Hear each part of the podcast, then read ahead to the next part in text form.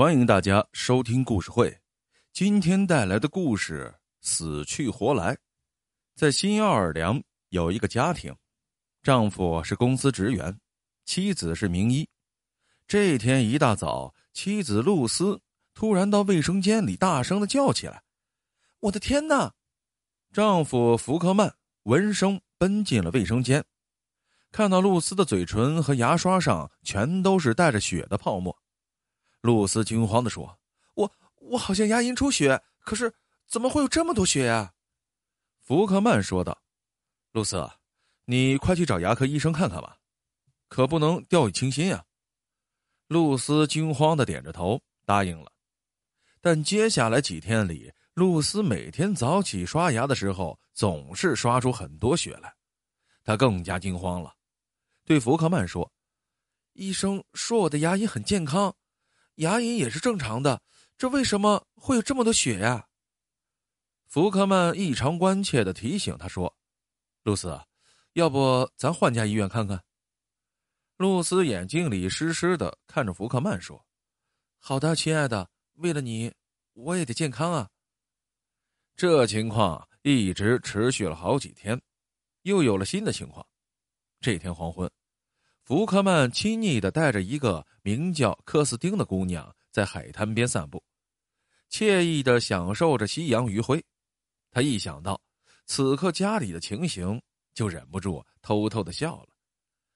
原来啊，今天一大早，福克斯给露丝留了一张纸条：“亲爱的，我今天加班，不回来吃晚饭了。”纸条下面是他特意留下的一张报纸，他想。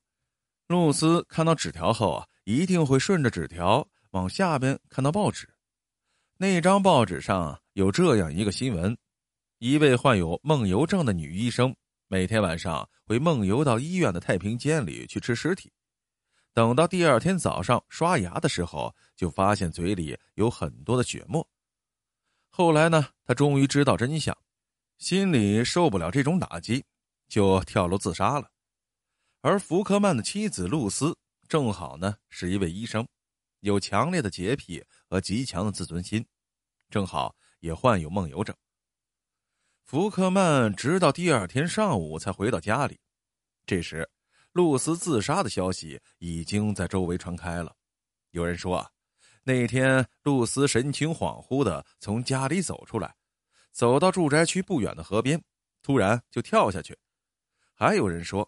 那天上午，好像听到福克曼家中传出了惊恐的叫喊声，很像是露丝的声音。事发后，有人跳下河去救他，但显然是太迟了，连他的影子也都没有看见。警察一直忙到现在，也没有把露丝的尸体打捞出来。福克曼听着警察说妻子的事情，捂着脸，慢慢的低下头。泪水从手缝间流了出来。过了没多久，福克曼就喜气洋洋的把小情人科斯丁接到家里，公开住在一起。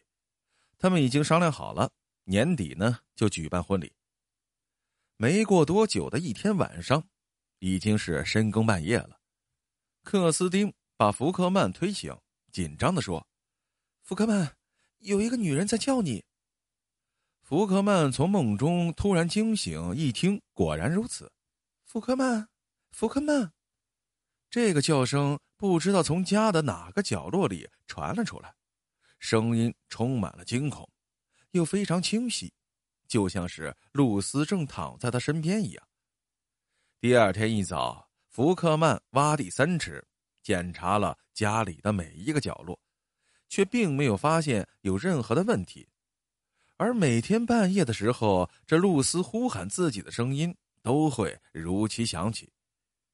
这天半夜，福克曼又听到露丝喊自己，他实在是受不了了，突然发疯似的捶打着身旁的科斯丁，边打呢还边叫道：“你不是死了吗？你怎么又活了？”克斯丁哭叫着回答着福克曼，福克曼这才清醒过来。眼前的女人是他心爱的克斯汀，而不是那个冷酷的露丝。他抱着头，呜呜的哭了起来。从此，福克曼开始喜怒无常了。经常像一个疯子一般折磨着克斯丁，清醒后又懊悔不已。克斯丁再也忍受不了这样的日子，一声不吭的悄悄的跑了。而福克曼满世界的找他，却怎么都找不到。没有了克斯丁，福克曼倍感孤独，特别是夜深人静的时候，听到露丝惊恐的喊他，他又感到非常恐惧，良心和神经都受到了折磨。这样的日子，他看不到尽头啊！没过多久。福克斯就被人送进了精神病院，他每天不停的嗤笑，惊叫着：“ 呃，你不是死了？呃，你怎么又活了呀？”与此同时，离精神病院不远的一栋海边别墅里，一男一女正亲密的相偎在一起。女的有些伤感的说：“我一直爱着他，如果不是他对我下毒手，我宁愿和他把日子过下去。”那我呢？我爱你这么多年，你从来不给我机会，是福克曼亲自送给我这个机会的。露丝，忘了福克曼吧，让我来爱你，爱到地老天荒。露丝流着泪，深情的叫道：“乔治。”对了，亲爱的，我想知道福克曼每天晚上把什么放到你嘴里，他用什么来冒充血液呢？他用的是他自己的血，他割破自己的手，把血滴到我的嘴里。他以为我睡得很死，其实我至今都能感觉到他血的热度。如果不是这个破绽，他的计划也许就得逞了呢。露丝说到这里，还是忍不住的感伤起来。他虽然很恨福克曼，却不想伤害他太深。是乔治告诉他。如果福克曼缓过劲儿来，一定能想明白这一切。如果这样，他们就不会有太平日子。于是，乔治每天晚上都带着露丝悄悄的回到家里，用惊恐的声音来恐吓着福克曼，直至福克曼的精神彻底崩溃。露丝叹了一口气说：“唉，坏人得到报应，我们可以平静的生活了。”但是。露丝并没有看到，他旁边的乔治正在偷偷的发着笑。乔治很早就打探到，露丝并不是孤儿，而是一个亿万富豪的私生女，过不了几年就要继承着巨额的遗产。他利用自己和福克曼是好朋友的机会，在福克曼和露丝结婚的时候，就对福克曼说：“如果你的老婆是一个医生，你千万不要得罪她。”因为她要谋杀你是很容易的。后来，露丝孤僻的性格、过分的洁癖和严重的梦游症，让福克曼受不了了，不止一次的向乔治诉苦。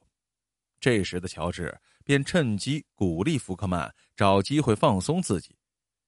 福克曼果然找到了阳光般灿烂的克斯丁，乔治又不失时机的去提醒福克曼：要是露丝知道他有情人。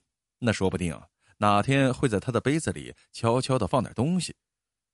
福克曼被吓得患上了厌食症，不敢在家里吃饭，甚至呢不敢用家里的杯子喝水。最后，福克曼一咬牙，决定铤而走险，终于走进了乔治设定的圈套中。